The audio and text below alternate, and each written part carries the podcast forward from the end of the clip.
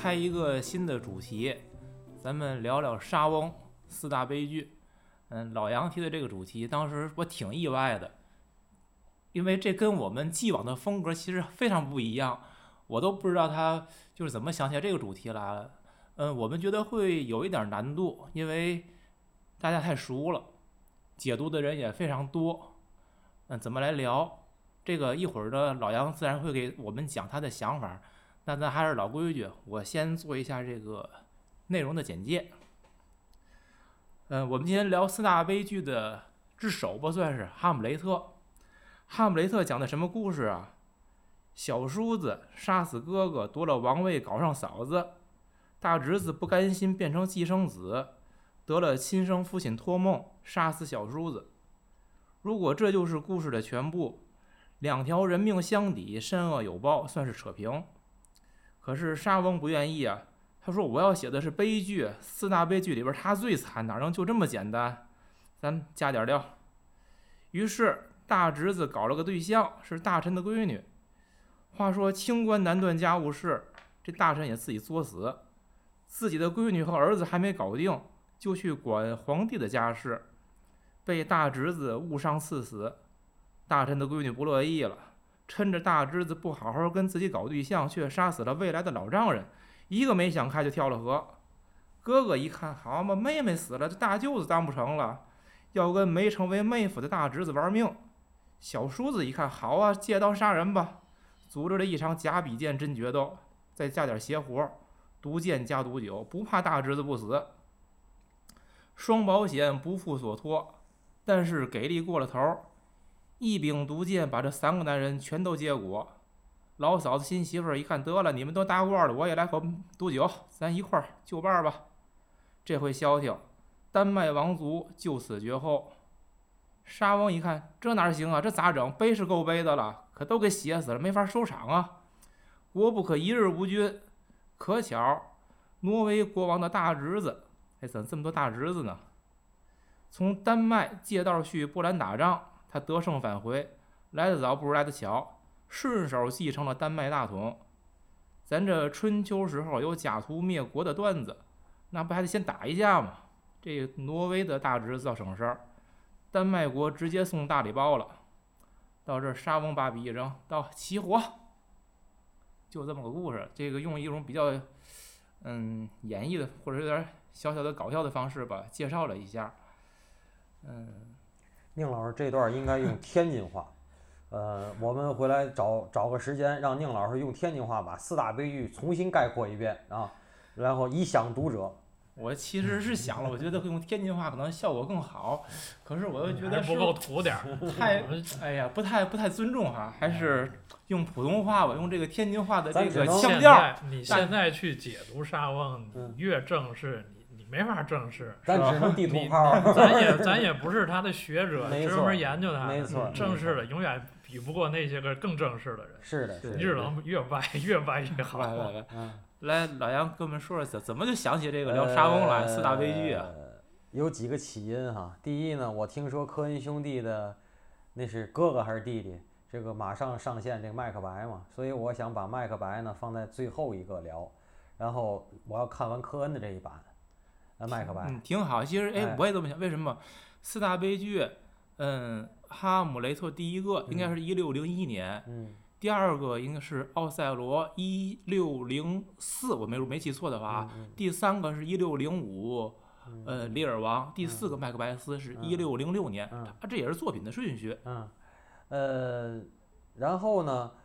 第二个事儿呢，是我呢前些日子看有一期圆桌派里边，陈佩斯在说自个儿的戏剧观，其中他提到说这个莎士比亚的这个剧，呃，都是喜剧，他那四大悲剧也是喜剧。我当时听着我就不太同意，这是第二个原因。我一定要把我的心路历程给大伙儿剖析啊。第三呢，在我大一的时候，我的某位女同学把她的父亲请来了，她父亲现在已经过世了，是咱们。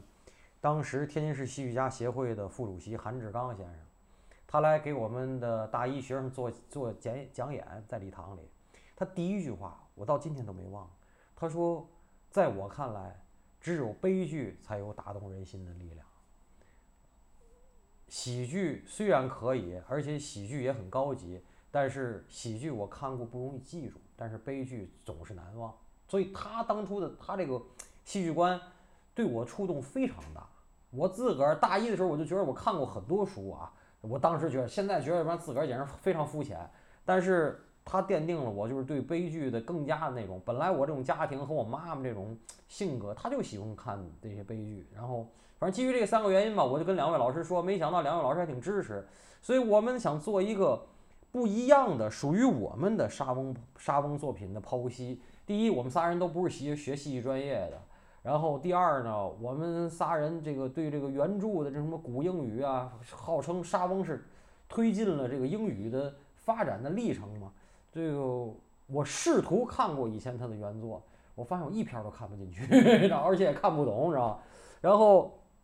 所以，我我们只能说，我们做一个有啰嗦节目特点和属于啰嗦自己的一个沙翁的四大悲剧的一个我们的解这个解析吧。然后呢，对于我们三人来讲呢，就是一个是挑战，一个是感觉这个东西应了。然后开始准备的时候，觉得这个任务其实是挺重的，而且宁老师做了非常非常繁杂的一个这个。译本的比较，还有那提纲，我好，我看他那提纲我都挺感动啊。还嗯，还想说一个，就是我们其实想这个沙翁四大悲剧，我们想做五期，就是四大悲剧各一期。然后这五期，这第五期里，我们想讲讲，比如说我想聊的朱光潜的这个悲剧心理学，然后就是说到底人类就是。人类需不需要悲剧，或者说人类为什么在喜剧和悲剧之间更容易被悲剧打动，或者说人类中的哪一类人更有悲剧的易感体质？我是我是想就是越越越来越细的把其实把人群分一下，啊，而且喜欢悲剧不见得，我今天就可以说一个，就是我的结论：喜欢悲剧跟文化层次、跟文化水平、跟读书多少没关系，嗯。这就是我剖析一下我的心路历程吧。嗯，然后这个说到这个《哈姆雷特》这个文本本身啊，就是因为虽然我们不是专业，但也确实研究了很多《哈姆雷特》的这个中译本儿，到现在应该已经有四五十种了。从解放前就开始翻译，嗯，简单的也梳理了一下，最早的这个译本儿是田汉的，田汉的。然后后来呢，嗯，现像梁实秋啊，咱们还有耳熟能详的朱生豪、曹卫峰、林同济、孙大宇、方平、卞之琳这些人都翻译过。那我们现在认为，大家说最好的一本其实是卞之琳的，包括嗯，上海电影译制厂那个电影劳伦斯·奥利弗那一版，也是用的卞之琳的那个译本做的台词儿。呃，我呢是一共看了四个版本。嗯，仔细的看了朱生豪是人民文学出版社的，还有曹卫峰是上海译文出版社的，我仔细的对比了一下。另外呢，还简单的浏览了一下卞之琳的一本和林同济的一本。就这个朱译和曹译来说，我个人我更喜欢曹译。我觉得朱生豪翻译的那个字句吧，不如曹译那个，嗯，就是这种从情感上更容易沟通。而且这个朱生豪译本，其实之前有一种说法，说他的译本也有一些问题。后来是吴兴华做了一次校对。吴兴华这个校对呢，我其实我也特意找来了民国的朱生豪的原版跟朱生那个吴兴华的校对版，做了一些地方的对照吧。其实我觉得区别并不是很大。这里边关于吴兴华这个人，嗯，听众们如果有兴趣，可以自己去百度一下。嗯，他。被一些人称为是跟钱钟书是并驾齐驱的，只不过因为是在文革时候惨死，所以不为人所知。而且他的作品留下来的极少，说他的神曲被奉为是翻译的神品，意思就是比咱时下流行的几个译本都好。这也不知道，所以呢，因为只有极少一部分留下来了，大家可以有兴趣自己看看。嗯，关于译本这块儿呢，所以，我其实怎么说也没有更多的要说了吧。嗯，翻译的对比，一会儿咱聊的时候，我觉得可以有一些个，我拿曹译本和朱译本的几个句子，那些非常有名的对比一下。影视改编的就更多了。完，我看的是，我认为这个劳伦斯·奥利弗在那是一九四几年啊，他那版应该是非常忠实于原著的。如果大家不想看原著，觉得太累，就看劳伦斯·奥利弗那版，那你就跟快看原著，他出来省掉一些情节，内容是一模一样，不光内容，没有任何还有那个戏剧感，对就是那个戏剧感。哎对对对你是真觉得就是他是在台上演的，而并不是真人儿的。就是很多艺术作品的呈现呢，咱们需要是就好像发生在咱们身边儿，或者说你就能信进去。而其实我觉得莎士比亚的戏剧，你永远是一种真的是我认为啊，是一种西洋镜的感觉，就是他在演，你在看，嗯那东西跟我没关系。没关系，对，啊是是这个感觉，它不是出门兽，你知道吗？它不是真人秀，就是咱们今天看太多是真人秀了。对，嗯这是这是啊，是一九四八年，嗯然后之后呢，我发现这个，嗯，哈姆雷特改编的特点其实是越来越演绎，然后越来越用现代方式，嗯，像奥伦斯奥奥利弗那会儿，还是场景是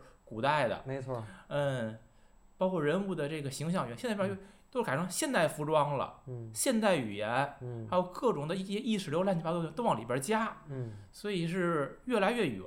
然后我看的很有意思，咱们这会儿林兆华一九九零年有一版话剧，我看的，那个是他用三个人物角色来演哈姆雷特，嗯然后这三个人呢，就是一会儿他演哈姆雷特了，嗯一会儿可能演国王了，一会儿又演谁了，然后其他的角色，包括那几个侍卫也是侍从也是大臣。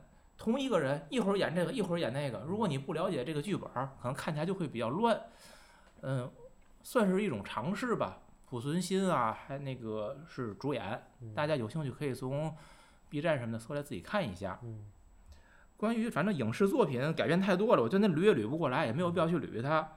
呃，我想的是，嗯，聊哈姆雷特呢，几个层面啊，我想到的，因为人们说，就是一千个人眼中有一千个哈姆雷特，嗯。那我觉得只有用四个角度，第一个是从故事角度，我们如何来理解这个故事；嗯。第二个呢是从文本，就是这个文字本身，因为我觉得我看这个哈姆雷特真的不是看故事，它那个文字是非常美的，嗯就那种节奏感，因为它是莎士比亚写剧本是这种应该是无韵的诗体，嗯它是有诗的那种韵律和节奏在里边儿的，包括中文译本儿有有有用散文翻译的，比如说像朱生豪这种，一个属于散文译本，也有人是用诗体来翻译的。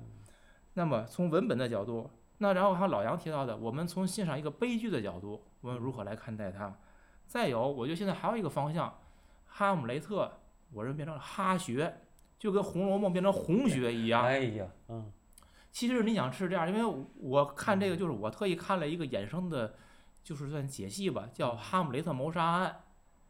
呃，这本书它就是完全没讲哈姆雷特的故事，但是是借着一个那个什么哈姆雷特什么莎士比亚心理学会的一帮人讨论这个剧本分析，每个人分析哈姆雷特的什么心理变化，老国王怎么想的，王后是怎么想的，把它变成了一个心理分析了。嗯这是一种衍生。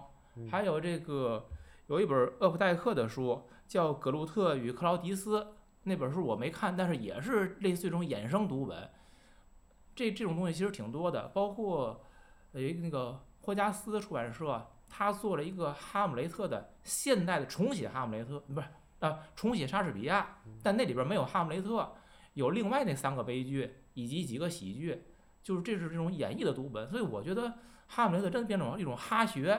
嗯。有的人就吃这口饭了，嗯。各种的去研究，包括解析，就跟我们看红学，那真的是当初都是曹雪芹那么想的吗？他真的是话里有话，言外还有深意吗？不好说。您说的这个嗯东西哈，就是我我我生怕刚才您最开始就是你总结的那个哈姆雷特那个剧情梗概没有被呃没有被咱听众就是听得太明白。其实我想简化一下，呃，他哈姆雷特哈姆雷特不就是王子复仇记？复仇是怎么复仇？是复仇杀了他爸爸的叔叔的一个简单的概括，就是这么一个故事。杀了他爸爸的弟弟，啊，杀了杀，对对对对对，就是叔叔吧，就是叔叔。他叔叔。对对对，他叔叔嘛，就是最简单简化来讲就是这个。我当初咱们预热的时候，我说了，我说你你就是宁老师还问我，就是说你你到底想从哪个点？我说我觉得四大悲剧里各有各的点，有爹妈一碗水没端平的，对吧？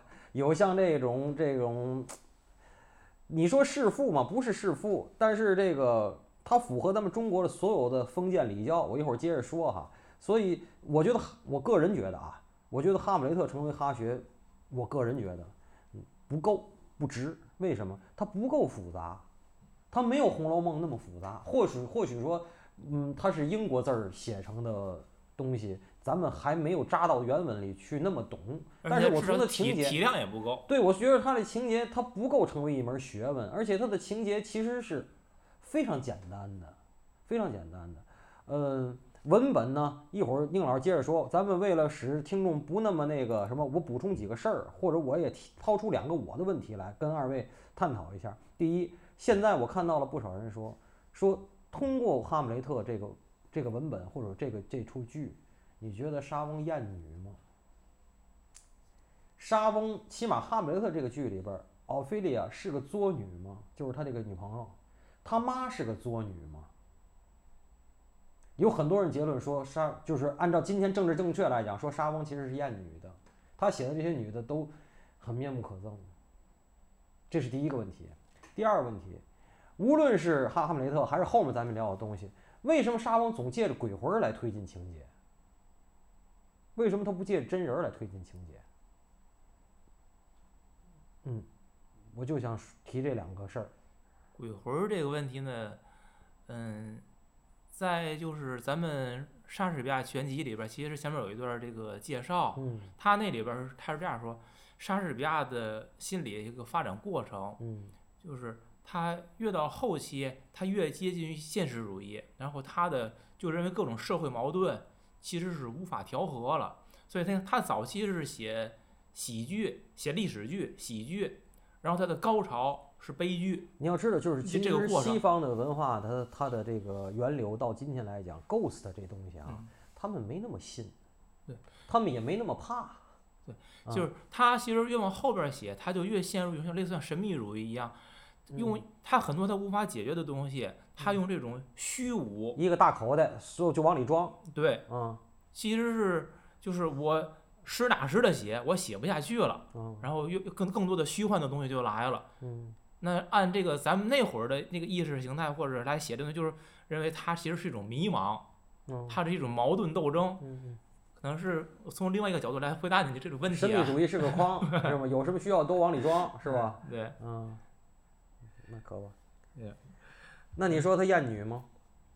嗯，从这个哈姆雷特的角色里来说，奥菲利亚我不明显。但是这个王后，嗯，她肯定是我认为懦弱。你的名字叫女人，对，她表面上表面上写的这个东西，就是王后这个角色的心理，嗯，我觉得是非常值得分析的。我真的认为王后这个是挺邪恶的。为什么迅速的嫁给了小叔子？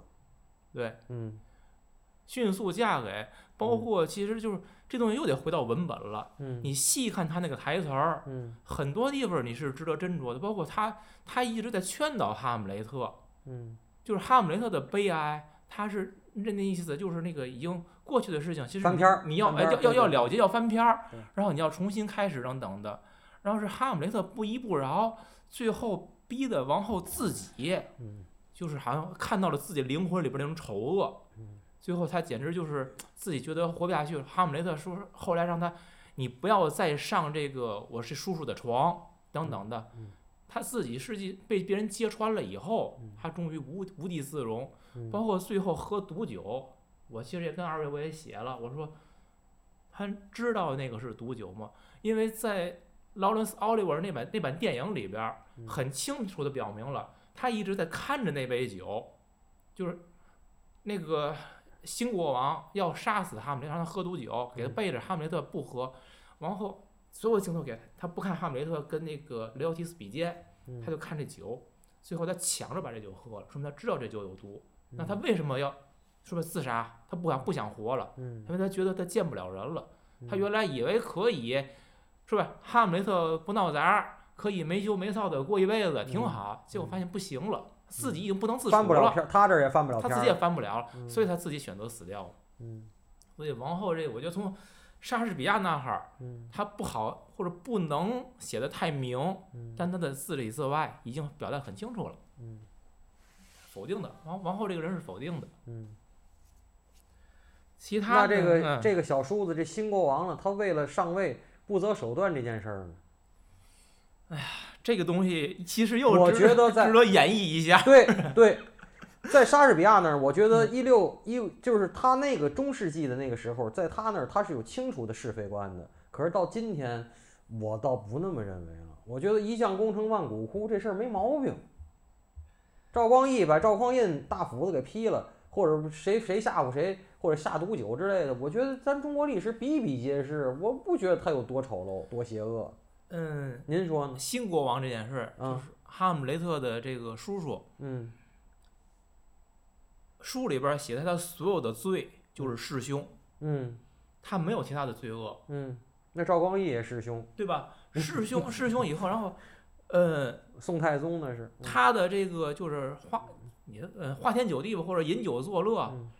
书里很清楚写了嗯，丹麦的传统一直是这样的。哪个皇上不这样啊？老国王在这儿也未必不是这样呀，没错，他这样有什么不对吗？嗯但是这个国王他的就是人物的语言表达，他是想有有一番作为的，嗯他是想作为一个做一个明君，嗯但是书里边没写这些东西，只写他这个弑兄这件事儿。嗯哈姆雷特就要复仇，嗯所以这个你你能证明这个国王就不好吗？嗯不能。嗯那我再反证一件事儿啊，嗯，老国王有多好？不一定。你听我给你讲，我我为啥说还得回到文本呢？嗯老国王那个变成鬼魂跟哈姆雷特来说什么说说我的灵魂背叛白天在火火牢里受刑，嗯我只有晚上能出来，嗯而且我出来我不能就是把所有的事儿都告诉你，我只能跟你说就是我是被毒害了等等的，我就是我是被人加害了，嗯需要你自己去探索嗯。我当时我看到这儿我就写了一句，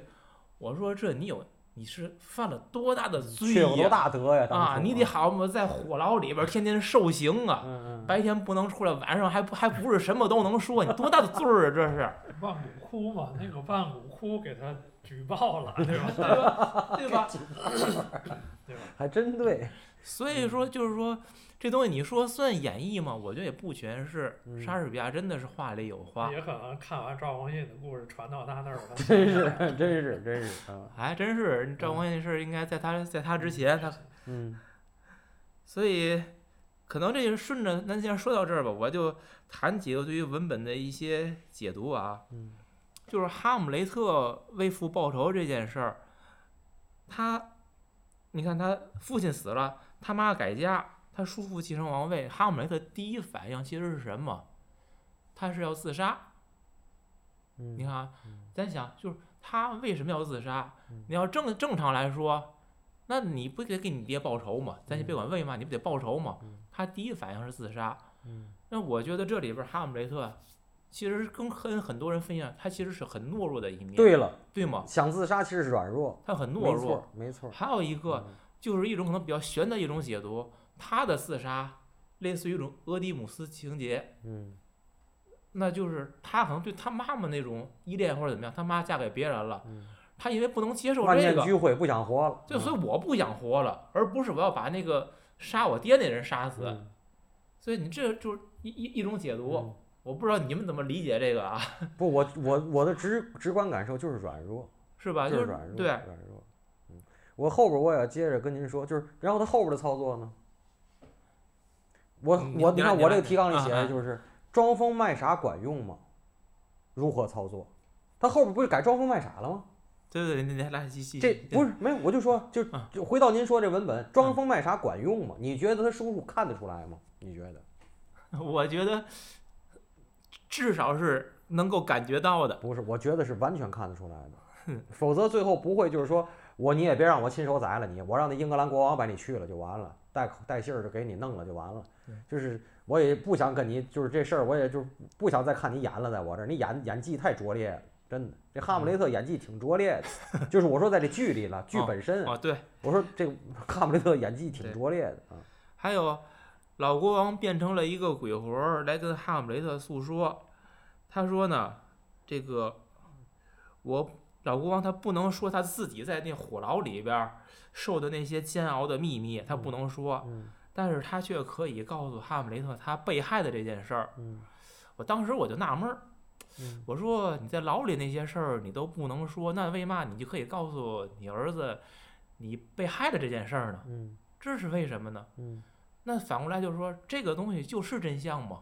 嗯嗯，因为你是挑着说的，对你挑着说的嗯，然后哈姆雷特他去验证这件事儿的时候，嗯，这件事儿其实从来没有得到真正的验证。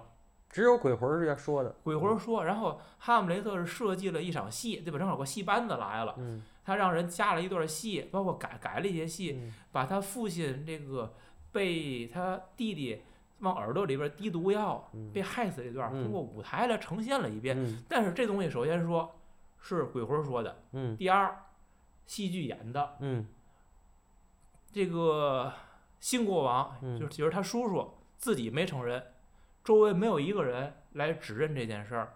那么这件事儿，他最后确认是他这个国王看戏的时候看的时候受不了了，说把火把要点起来，他好像有点精神崩溃那感觉。嗯那这个就能证明这件事儿是他干的吗？其实我觉得那个戏演的，他的指上指向性已经非常强了，对吗？嗯老国王死了，然后呢，老国王的媳妇儿嫁给了新国王，嗯然后这个中间的桥段儿嗯是新国王把老国王是害死的。嗯你别说换他看了，我觉得换我看我也得多想啊！我说嗯你什么意思？嗯我我会不会认为你这是对我的一种栽赃陷害？我很崩溃呀、嗯，所以我受不了了也。就是说自始至终，其实您说的意思就是说，这个叔叔这人他没亲口承认过我杀了哥哥，没有对吧？没有，嗯文本里边没有一个字儿来表示这件事儿就是他干的。那也就是说，这个多异性，这个在这儿在这儿是有多异性的。对呀、嗯，所以那哈姆雷特凭这个判断，他还让他的好朋友霍拉旭嗯也去旁边看着，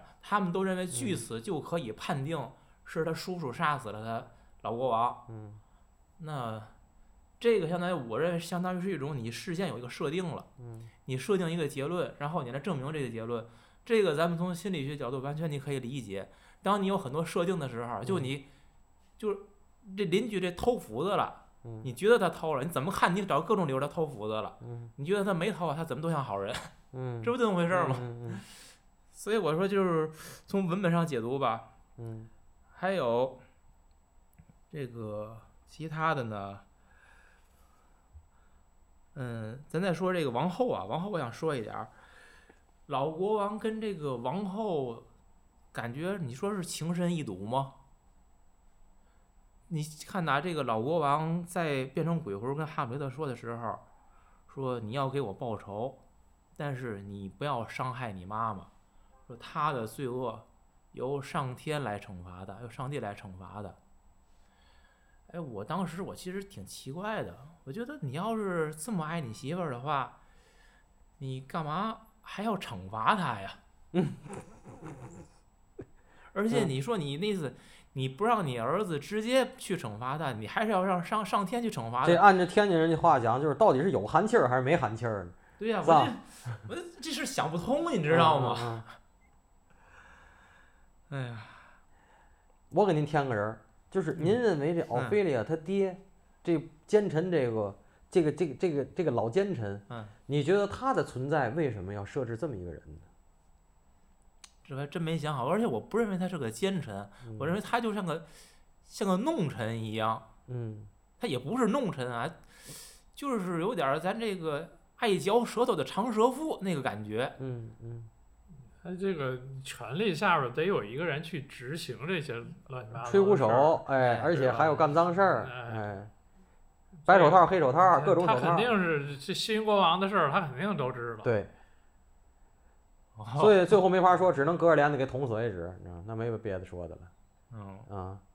那要不然他他这个东西你交代不过去，你讲话了，这沙翁他每件事儿他不得都都得交代过去吗？也是。对吧？每一个人都要有用。啊，每个人都有用，都得交代。嗯，再提，就是刚才这几个几条主线，我觉得还有一些零零碎碎的嗯可以讨论。嗯，比如说这个我不理解的一地儿，这个大臣啊，就是他叫波洛涅斯，还有嗯他的那儿子嗯，都劝，就是这奥菲利亚的哥哥，也就是嗯他都他们俩都劝说奥菲利亚，你不要跟哈姆雷特搞对象，这事儿我也不明白，这跟跟皇族跟王族结亲不好吗？他们为什么都反对呢？我特别不能理解这一点儿。嗯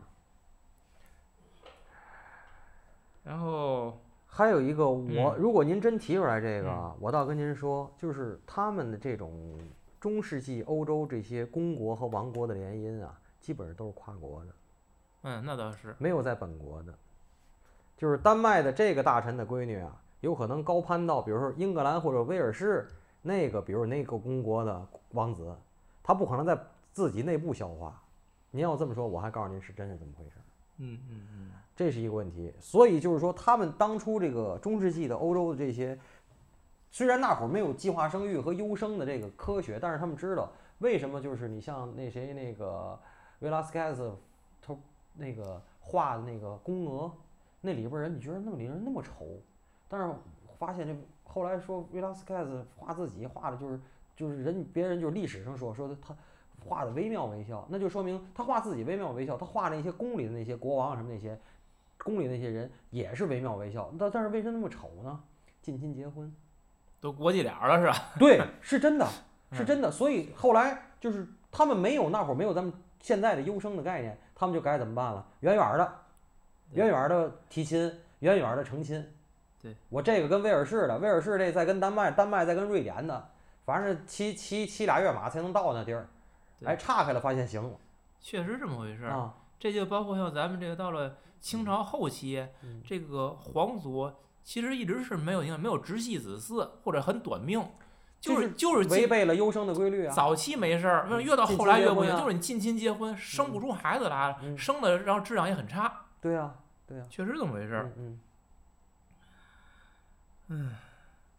咱还刚才我还我又看想起点儿，就是这个新国王那个在剧本里边儿就是台词，就是说以前对这个新国王很多人都是对他这个做鬼脸儿，然后看不上他，然后他当了国王以后，嗯就是买他的小画像，嗯，就好像哎这个领袖画像，嗯他们都都要买，然后呢好像要还要还得带着得贴着，嗯作为一种崇敬。我当时这儿我也我也在想，他们买他的画像，有一种可能是是对权力的崇拜，或者说是一种就是表明我的立场态度，是一种可能性。还有一种可能性，是不是大家真的拥戴他呀？就是为什么你要把他的画像贴起来？就是以前你对他做鬼脸儿，现在你却要在家里挂他的大画像，这其实会有两种解释，一种是呢，在以前他是被打压的，虽然你们都很喜欢他，但是呢，你们不能表达。然后终于他出头以后，我可以表达我内心的想法了，这是一种解读。还有一种解读呢，就是，一确实这人很讨厌，然后呢，但是现在他当权了，我没办法，我得向权力低头，我得表示我是你的顺民，所以我要挂你的画像。呃，我说这些都是莎士比亚提供给我们的文本上的多义性。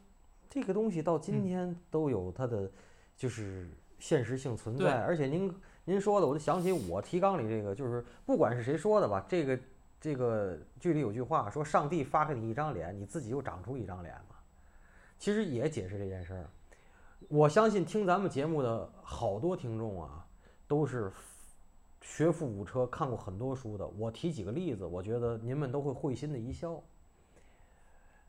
在南北朝时期的李存孝，五代十国是这个李存孝、李存李存李存勖李存勖啊、李李存孝这嗯哥俩里边的这个，然后啊不是哥俩，这个这个这个这个，然后后边儿是李建成、李元吉还活着时候的李世民，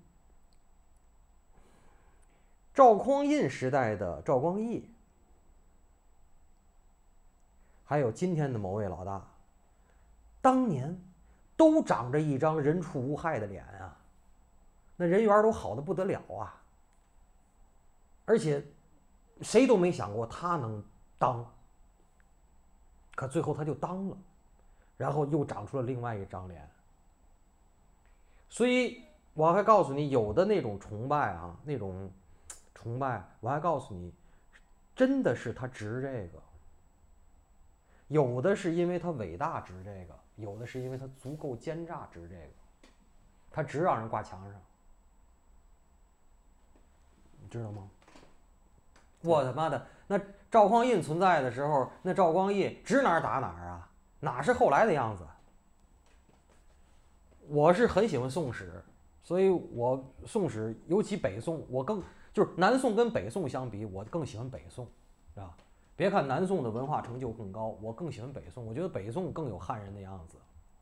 毕竟说句实在话，赵匡胤按我说就是军政府，对吧？嗯，他是军政府，他是典型军政府。李世民不一样，李世民不一样，哎，李世民是军阀子弟，哎，是红二代。这个赵匡胤可不是，赵匡胤是真是自个儿打出来的军政府，是那意思不一样的。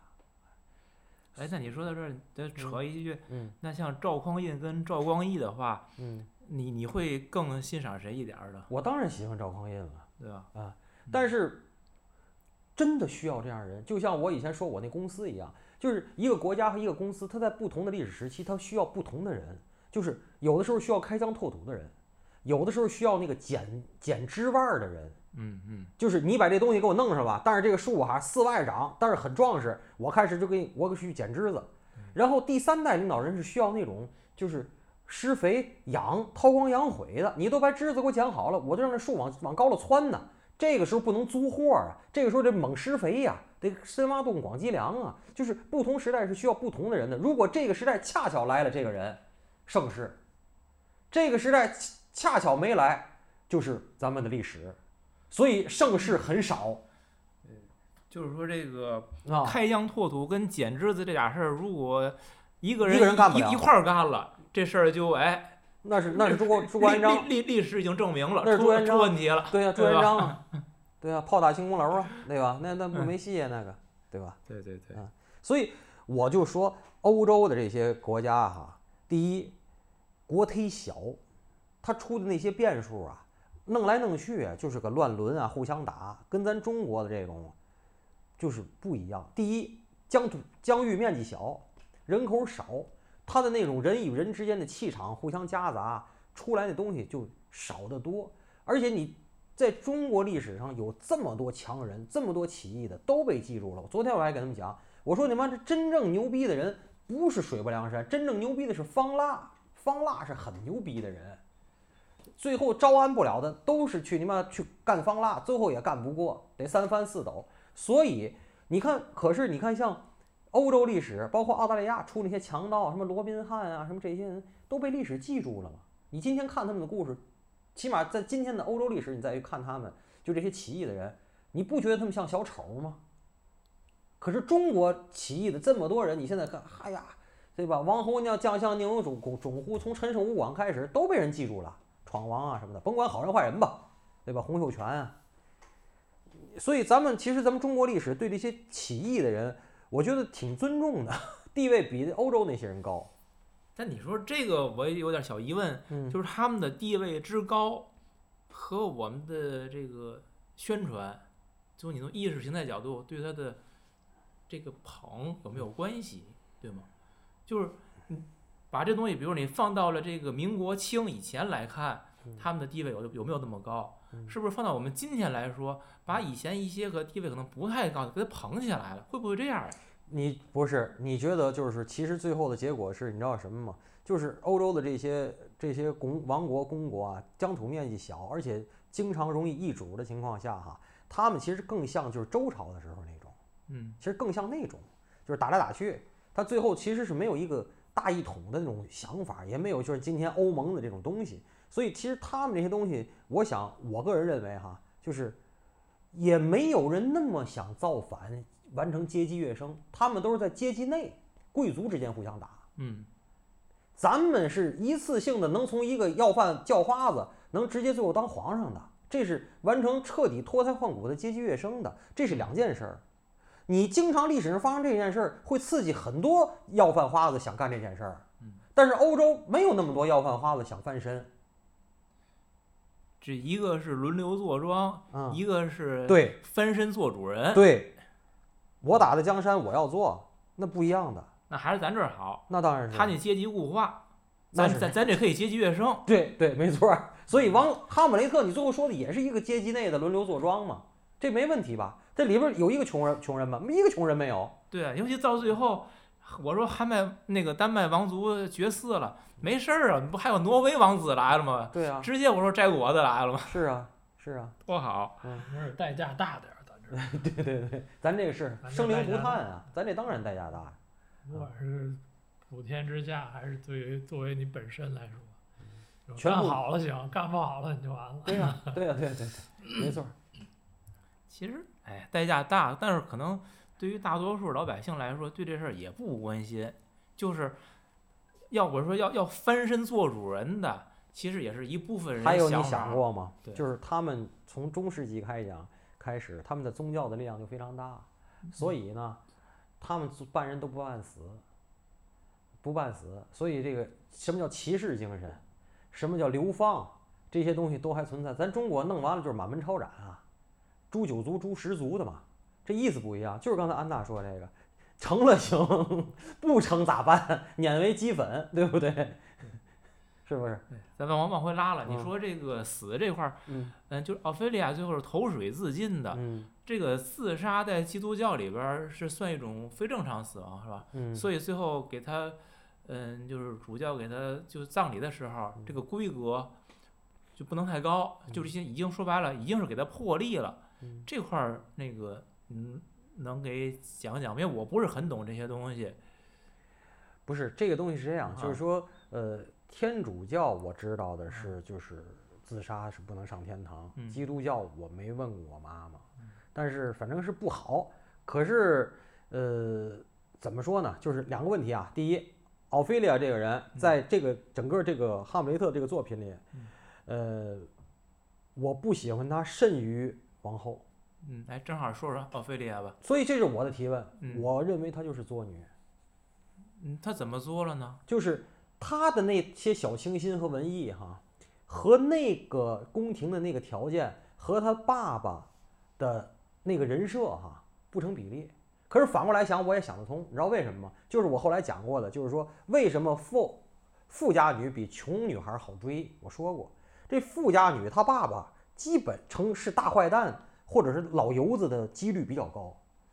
他从他这爸爸有钱是这么就各种就是阴谋诡计有的钱以后啊，他会把他闺女放在温室里头哈、挡住尽量多他能挡住的这些风刀双剑、严方严相逼这个风刀双剑，所以直到他闺女暴露在这个真实的空气里的时候，他会被各种人骗，或者说更更容易得手。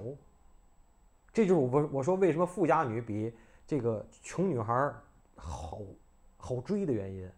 在这里头，我觉得，呃，也成立啊。就是如果这个原理由成立，就是他爸爸那个那个人设，嗯，这个博罗涅斯这个人设嗯到奥菲利亚这个人设，我觉得用今天的我的理论是能成立的，但是我不喜欢。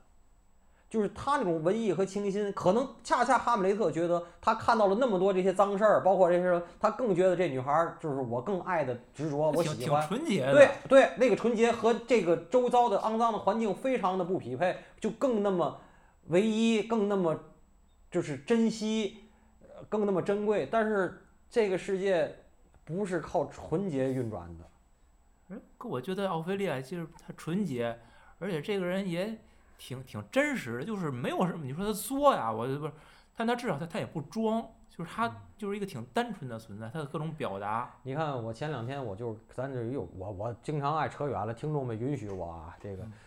就是咱们那个日本的那个公主，不是说嘛就要就是放弃自己那个就是那个王位嗯。所有待遇，然后嫁给那平民嘛，还说那男的不行这那个的。我看了不同的几个角度写的东西，我挺同情那女孩儿的，就是说，而且上面他的妈妈、他的奶奶，就这几个出身都非常都是良，就是好好家庭、好教育，最后他妈妈是抑郁症，他奶奶也是，就是说后来就没效果是怎么着的，就是说这种王族的他那种东西，我今天就像就像安娜给我那天转那李亚鹏都什么喝茶了，我说今天他妈就是装逼，你知道吗？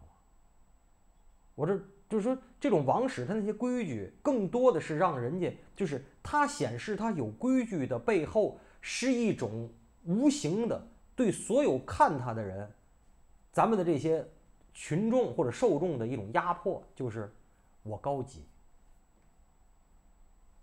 我规矩大。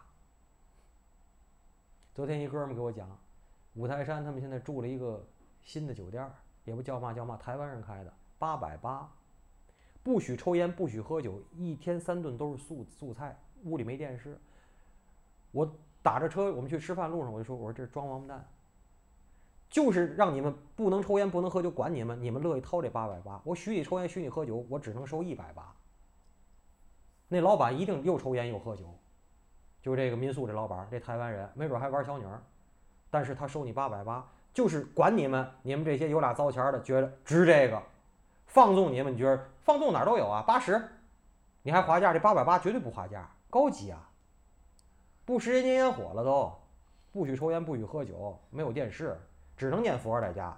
我觉得这可以直接插段广告啊，我们后边聊《飞跃疯人院》，这种心态跟那疯人院里那帮疯子很像。是啊，所以说呀，所以说就是我我爱外延，我也我也就是我其实我觉得很多东西其实都可以旁逸斜出的聊，对对对，这个奥菲利亚呀，他他我挺有意思，嗯，他这个他哥哥不跟他说你不要跟哈姆雷特搞对象嘛，其实他反唇相讥，嗯。他说你自己花天酒地，嗯。然后你让我谨守妇道，嗯。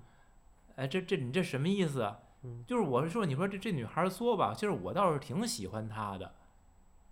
她的所有的表达，基本上都是自己真实的去想说的话，包括后来他爹让他假意的跟哈姆雷特去逢迎，让他爹在后边偷听他们谈话，试图探听哈姆雷特的这个真实想法的时候，其实奥菲利亚，嗯，我觉得是一种很不情愿的配合。他对哈姆雷特那个感情很很真挚，嗯，这个同意，对，包括就是他为什么会会疯，他最后会因为疯而失足落水嘛？嗯其实就是因为他对哈姆雷特这种化不开的情，但是哈姆雷特又把他爸爸杀了，他自己实际是一种冲突的急剧冲突，他嗯自己化解不了了，他最后他这个那您判断是他失足落水呢，还是自杀呢？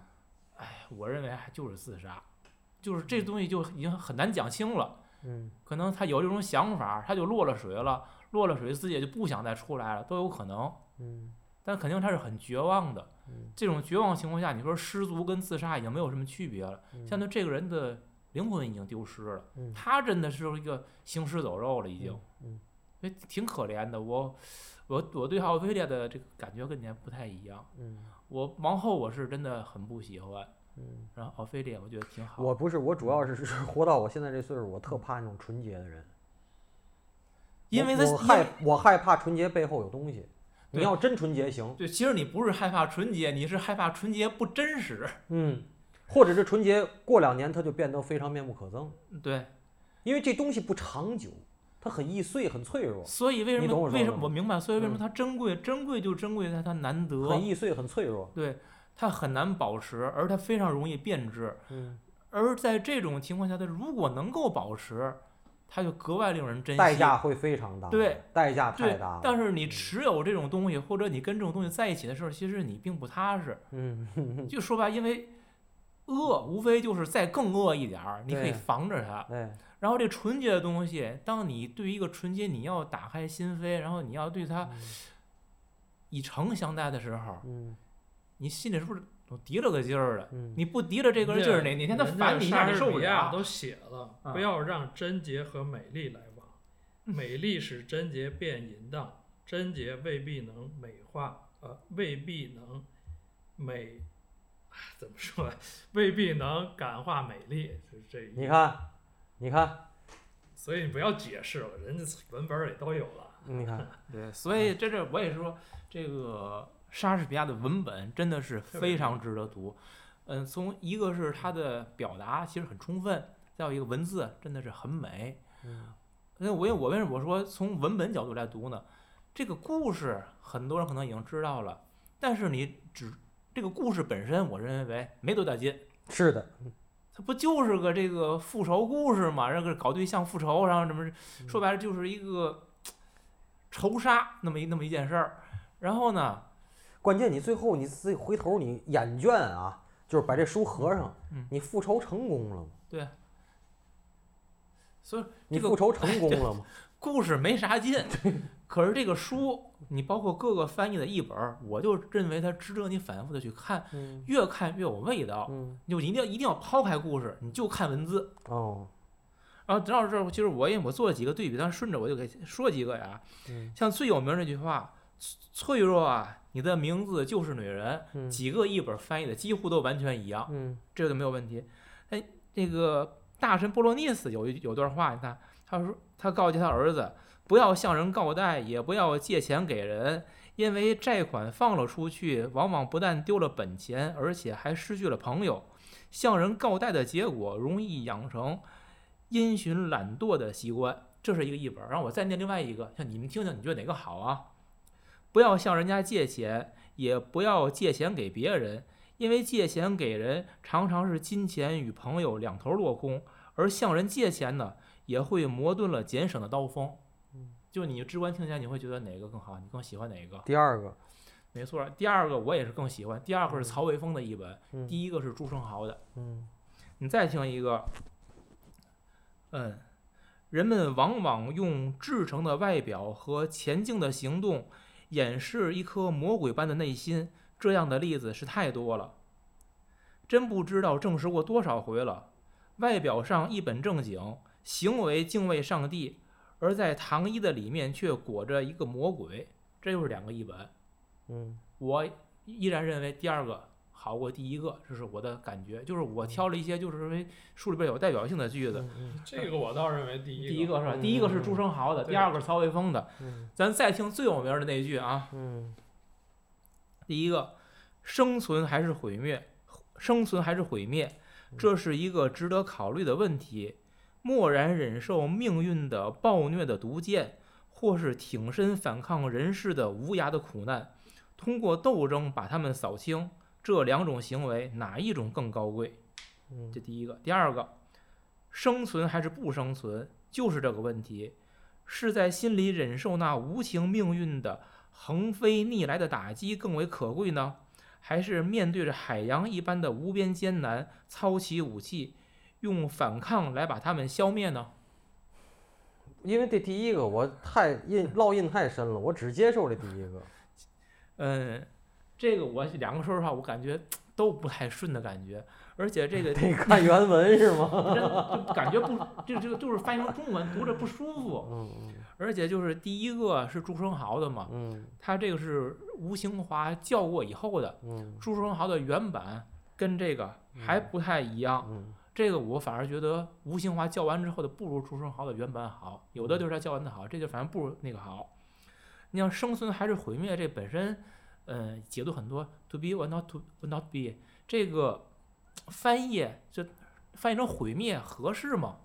其实是很多的存疑的。那其实你这第二个其实是更接近的英语嘛，就是生存或不生存嘛，它不是 to be or not to be 嘛，对对对吧？就是就是生存或者不生存。对，这个哈，我正好我一直想说的就是，我给您补充一下，这嗯在这儿我补充一点儿，就是，呃，在民国时候涌现出来了很多的翻译家，这些人呢，和他们就是这种，其实是从庚子赔款开始，这些学童出国，然后还有这些自个儿有钱家的去西洋去这个留学，呃，这里边有有很多事儿，我以前好像节目里聊过吧。最有钱的家庭，去哪儿？欧美，尤其是美国，哎，那会儿加拿大加拿大还是草原和雪山呢，就是美国。为什么？第一，好学校多，然后呢远，那船票贵，坐的时间长。第二种，啊，欧洲，欧洲欧洲第二你可以把欧洲放嗯放放一块儿，嗯欧美放一块儿，但是其实是有鄙视链儿的。嗯为什么呢？咱们很多伟大的老革命家不都去了法国勤工俭学吗？可是你说这鄙视链儿的话，你听我说，就是你去英国跟去法国又不一样吧？那当然不一对吧样了，对对对，嗯这个学校来讲还是英国的好法国最有名的其实不是巴黎大学，是巴黎工商学校，现在也是一样，就是商科里非常牛的前五。呃，第三个链儿呢，就是日本东我洋们的近邻，东瀛，东瀛，哎，然后还有呢，就是南洋，南洋是新加坡什么的，哎，南洋也南洋也算啊。算算算算出国，那当然算了，那当然算出国了。那那那时候还没新加坡呢。你听着，就是我他我我们那个时候，我怎么觉着去南洋跟闯关东那感觉对似的？对对，那是最次的，那是最次的，那是最次的，知道吗？所以其实呢，就是这些人最后，我给你说几个人，比如说朱生豪，我这都拿手里这嘛。朱生豪有名就两件事儿，一个是写情书，一个是这个他的这个翻译。但实际上呢，当时就像我父亲说的，就是说一个人翻译的水平，你为什么今天你会有时候觉得朱生不好？你对比他那文，就是原文和那个，你会发现他这个人呢，在严复提的“信达雅”这仨字儿里啊，这雅太多了，就是他的中文太好了。他按照他自个儿的创作习惯啊，他加肉往里头，往里演绎，你明白吗？所以首先严复自己就是一个，我我父亲非常捧严严复，而且我家里现在还有，就是严复他提的“信达雅”这字儿，而且严复是第一个把物种起源翻译成叫天演论，八个字儿吧，物竞天择，适者生存这件事儿是严复提的。然后严复提的翻译要信达雅，信是什么？达是什么？原文达呢？充分，你得把说说全。说全。哎雅呢要有中文的魅力，对，对吧？你这东西就是他提的，然后后边儿就会有朱生豪。我要提朱生豪属于英年早逝，还有一个另外一个英年早逝就是梁玉春，您可能不知道，这个朱生豪写情书特有名，梁玉春的散文我特爱看。原来百花出了一套，就是散文大家，他专门他有一本挺薄的，我家里有，我看过两三遍，非常喜欢。他有一有一篇写那个救火队员的，哎呦，特别写的特别好，就是那个也也是英年早逝。那个英文，那那那那那就不能说了。所以说，一个翻译作品好不好呢？其实是看这个人，比如说英译中吧，不是他英文好不好，是他中文好不好。这英文谁基本上英文英文到一定程度，这英文都看得懂，但是他怎么用中文表达出来，这里差忒多。对。可是朱生豪这种，今天您可能说，比如说不行的时候，就是他可能演绎的太多了，肉加的太多了。我挺同意您的说法的。嗯嗯，因为信达雅，我也在考虑这个问题。嗯信这个方面，我觉得我们没有能力。在这这个普通的英文就不太溜，那中古英文就更看不懂。嗯所以他信不信我不知道。嗯然后你只能从达就达也其实也不知道，就从雅的角度来看吧。嗯你看不同的译本，就会觉得这个朱书豪的译本有时候感觉有点涩。这个涩其实不是说他翻译的不通顺或者什么的，嗯就是不够口语化，不够接近于我们的一些个语言习惯。就是你我说同意，就哑的过分了，嗯嗯所以会感觉有些不顺。嗯但是他可能会是为了追求一些个，比如接近于英文的表达或者怎么样的，那就不知道了。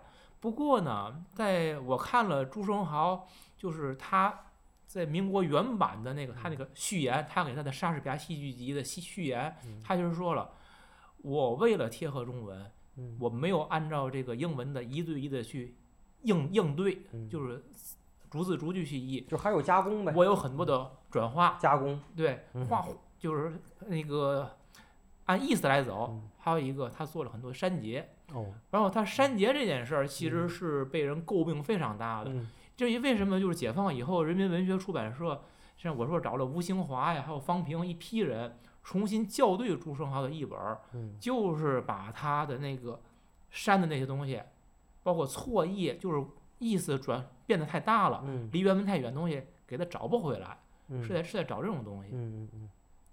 所以，所以我我这个觉得朱生豪的译本，嗯，值值得商榷。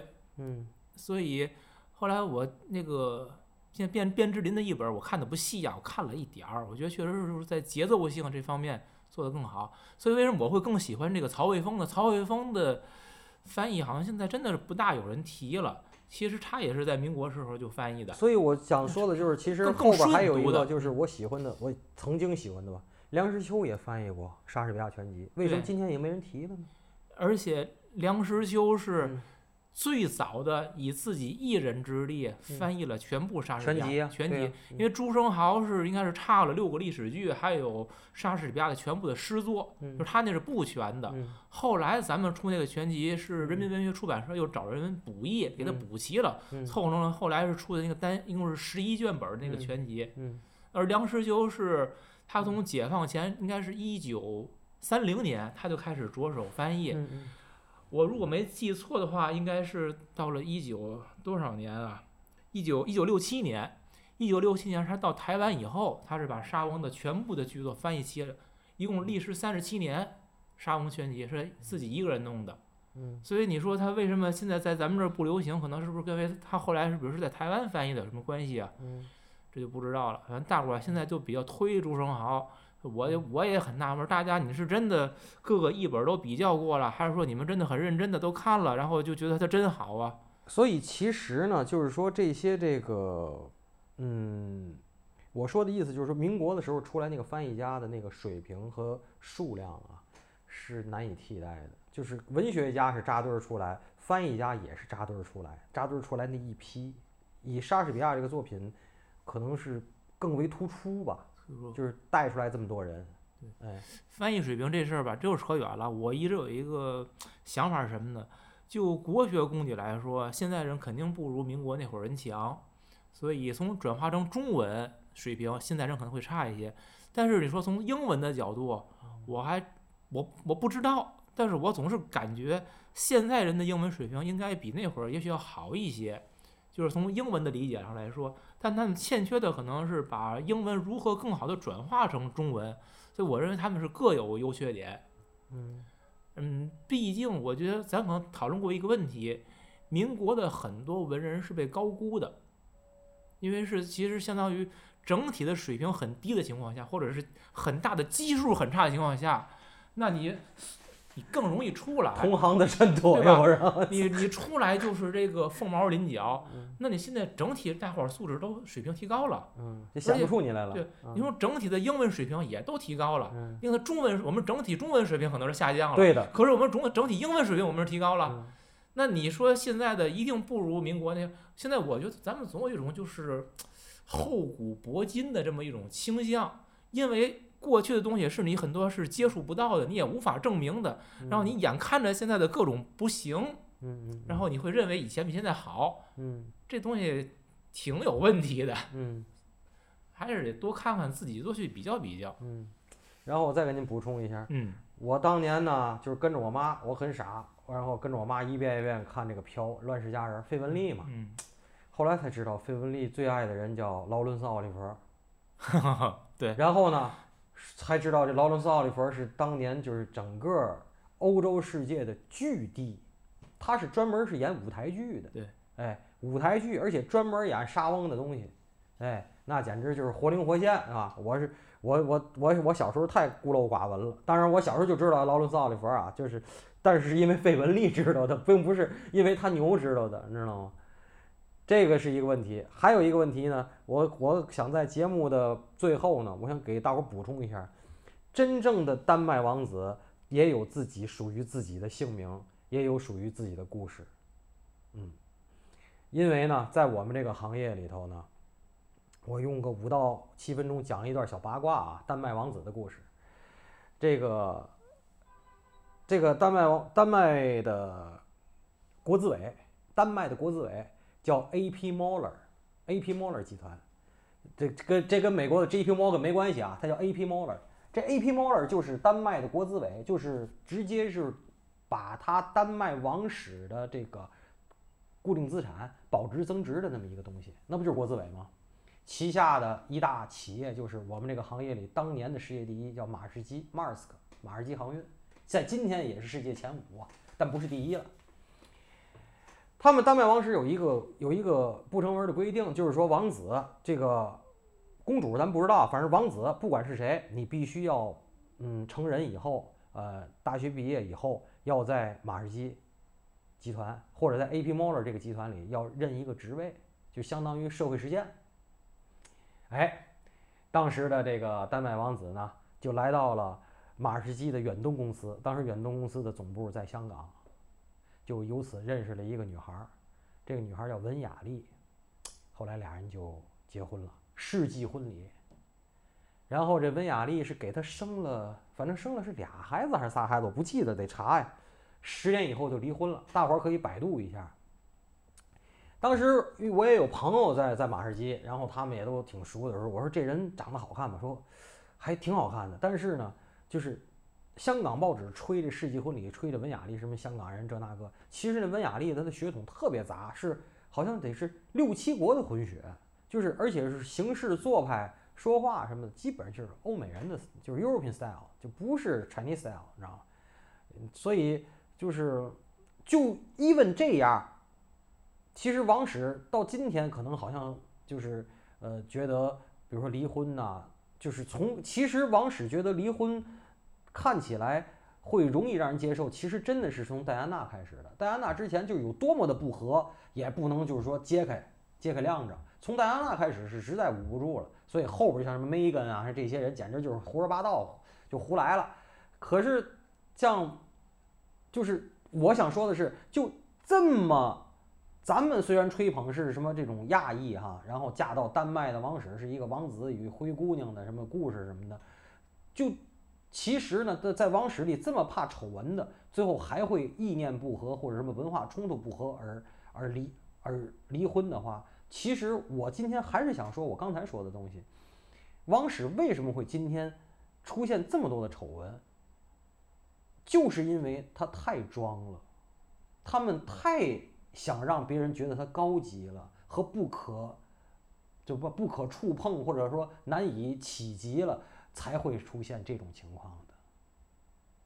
如果你早就是走入寻常百姓家，真的就像我说那瑞典的女总理，天吧天儿什么骑自行车坐地铁。你真要敢真那样不带保镖天天坐地铁，除非神经病他暗杀你或者明杀你，否则人家拿你就当一胖胖胖的大妈，人没拿你当总理也就行。这个事儿真是看你自己认为你自己是谁，嗯，我补充这点小八卦呀，就是丹麦王子真真正的丹麦王子应该有姓名，真正丹麦王妃也应该有姓名，就是您认为的奥菲利亚那个角儿 也应该有姓名，他的名字叫文雅丽，嗯。这应该说旧时王谢堂前燕吧，飞入寻常百姓家呀。没错，没错。嗯，我最后想再讲一个，就是戏里边提到了一个那个戏班，戏班里边讲了一个社会现象，我觉得套到今天也会也会可以用的。呃，那个戏班是一个老的戏班，嗯，被邀到宫廷里边来，然后他跟哈姆雷特他们有个对话，就是这个老戏班受到了新戏班的挑战。新戏班呢，就是各种同龄，就小孩儿，嗯，儿童的龄人，嗯，说这些小孩们为什么能够就是占了上风？因为他各方面其实他应该不如老艺人啊。说他们其实我认为叫叫肆无忌惮，就是他们可以无限度的使用各种语言、各种笑话，包括表演上的这个无底线这种方式。但是哈姆雷特其实就问了一句。那他们现在这样，等他们将来老了以后，他们会不会受到新一代的年轻的伶人的挑战呢？然后他们现在所戏弄的这帮老艺人的这些个方，这个表表表演方式，他将来会不会他们也被人这么所戏弄啊？就是包括他们对于在舞台上他们使活的这种方式，就是我觉得，嗯，跟现在咱们的舞台，因为我跟这个就是。相声的从业者，我跟问探讨过，问过这个问题，也就是说，你们这个传统相声，就是为什么现在不行？包括你们这些个按照传统的方式去说相声的，干不过现在这个新的这这一帮人。人说，我我说我不明白，我说你给我讲讲。人说很简单，我告诉你，过去比如我这一个活儿，我半个小时，我前面半个小时，我二十九分钟都是铺垫。我最后为了甩我这一个包袱，我把它甩要响。嗯，他说现在的相声不是，现在相声半小时，三十秒就一个包袱。你这半小时就六十个包袱，是包袱不停，就说你这样的话，你说我们这相声是进步了还是退步，还是更有前途呢？你还说是这属于叫这个放个烟花灿烂一下就就灭了呢？他这样来回答我，其实我理解意思就是说，嗯，这种无限度的、高密度的使用，就是说，相当于对人的刺激密度和强度都极大加强的情况下，它当时是使你达到了极大的愉悦，但是这东西持续性就会很差，而且它通过这种方式，实际就是把其他的空间就给挤压了，嗯嗯，就是。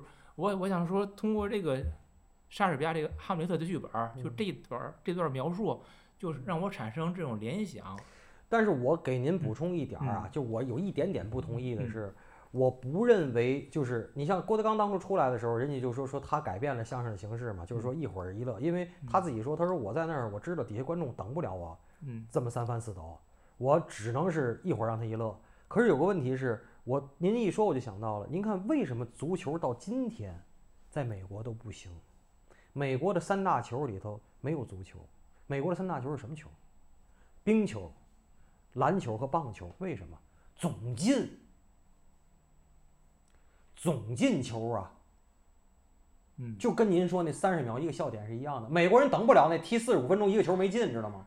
那你说是高级是低级？鸡血一直得顶着。对，这是一个，就是说今天的人的节奏，社会节奏。所以美国为什么美国人会是这样？因为美国比咱们先，你要承认吧，美国比中国先大踏步进入资本主义，对吗？嗯。哎，你生活节奏加快的时候，你的那种低频次的笑点的东西，肯定就不适合于今天的文化环境和社会节奏。确实是这样，没错儿。这而且你看看六嗯七十年代，包括后来的那些 talk show，包括那个伍迪·艾伦，我爱聊伍迪·艾伦。你看看伍迪·艾伦的纪录片儿，伍迪·艾伦在台上这个 talk show 的时候，单单口相声的时候，可也是一会儿一个包袱啊。他底下观众等不了他那个什么，他恨不得一句得逗人一下。是这跟我底下观众等不了他等不了他。对，这跟社会的那个生活节奏有关系对。这也就是说，咱短视频为什么现在就是你这个能缓快速刺激，短平快？快速刺激，对，嗯但是我真的觉得有时候是一种过度消耗。那没办法。你你不承认这个是我我同定是存意，我同意，但没办法，没办法，对，因为人家先走入了资本主义，人家最后证明这东西就得这样玩儿。就我说那总进球，你仔细想，他那三大球啊，嗯唯一的相同点就是总进球，那分儿总变，他接受不了踢九十分钟零比零，你知道吗？对呀，能明白吗？他接受不了。好了，那我们最后用台词儿吧，我还是选了两个版本的台词儿来结束啊。第一个朱生豪的“人世间的哀乐变幻无端，痛哭转瞬早变成了狂欢。”第二个曹卫峰的“欢乐到了尽头，就要变成悲哀，喜变悲，悲变喜，关键就在于小小的意外。”